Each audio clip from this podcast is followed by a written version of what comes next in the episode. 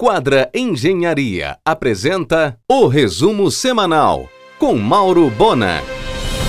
Foi demolida a antiga loja da importadora de ferragens na Roberto Camelier com Conselheiro no início do Jurunas.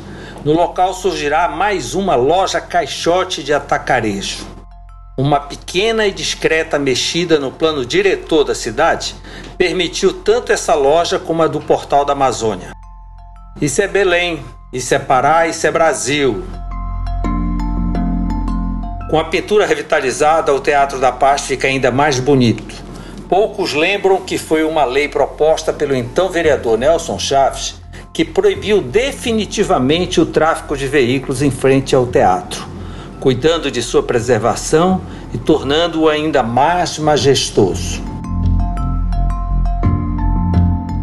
Ainda nenhuma resposta. A Basílica formalizou ao OSPU pedido para ocupar em caráter precário a área ao seu redor antes de instalações do Exército, até que a situação burocrática se defina. Em um oferecimento de quadra Engenharia, Mauro Bona informa.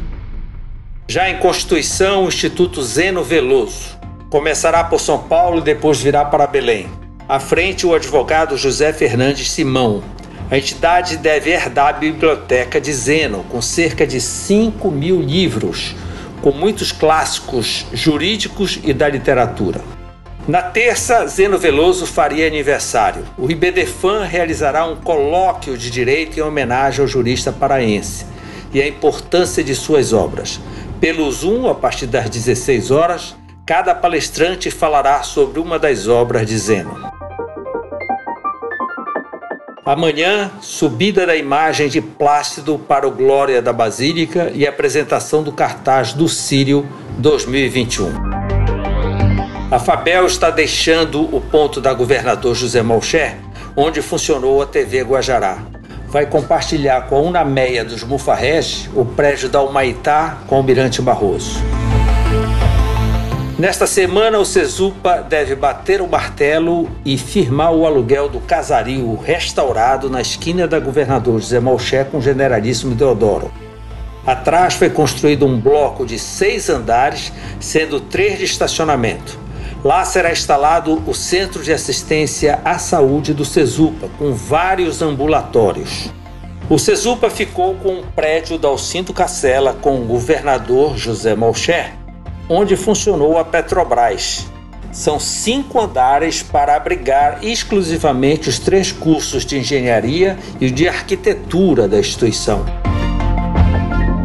O grupo SER negocia a devolução do imóvel onde funcionou o campus senador da UNAMA, há três anos desativado. Em um oferecimento de quadra Engenharia, Mauro Bona informa. Nesta segunda, no argumento, o tetracampeão mundial de boxe Acelino Popó Freitas e o advogado e presidente do IBDFAN Pará, Leonardo Amaral Pinheiro da Silva, falando de testamento e a polêmica em torno da biblioteca de Zeno Veloso, às 22 horas. Em breve, o Sion estará expandindo seus serviços com centro cirúrgico, apoio ao diagnóstico e terapias além de internações em geral e intensiva, com 85 leitos. Tudo vem sendo preparado para atender os pacientes com todo conforto e segurança. Disponível para aluguel um hospital pronto, com 100 leitos, na 9 de janeiro com Gentil. Não prosperou o contrato com a Oncológica do Brasil. A Rádio Clube do Pará fará uma completa cobertura jornalística da Olimpíada de Tóquio 2021 por meio de uma central olímpica em parceria com a rede Bandeirantes de Rádio. A gestora brasileira Pátria Investimentos negocia a compra do controle de redes de supermercados regionais Brasil afora. O Pátria negocia a compra do controle, mas os sócios das cadeias se mantêm na gestão como minoritários. Vai começar a obra de um prédio de 14 andares colado à entrada do Hospital Porto Dias pelo Almirante Barroso, em projeto assinado por Colseira e Rubim. Entre outros, lá funcionará a partir do primeiro semestre de 2023 a Faculdade de Ciências da Saúde Porto Dias, uma faculdade e centro de pesquisas focados na saúde. Começará com os cursos de enfermagem e fisioterapia, para em seguida, claro, medicina. Em um oferecimento de quadra Engenharia, Mauro Bona informa. Cláudia Raia vai produzir e estrelar um musical sobre a vida e obra de Tarsila do Amaral. Estreia no ano que vem nas comemorações do centenário da Semana de Arte Moderna.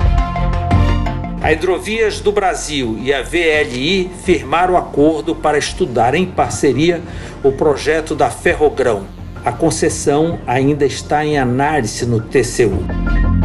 O da Serres todo, chefe Américo Barata, vai trazer um cardápio de sushi com peixes da região. Você ouviu o resumo semanal com Mauro Bona. Siga o Twitter, arroba Mauro Bona.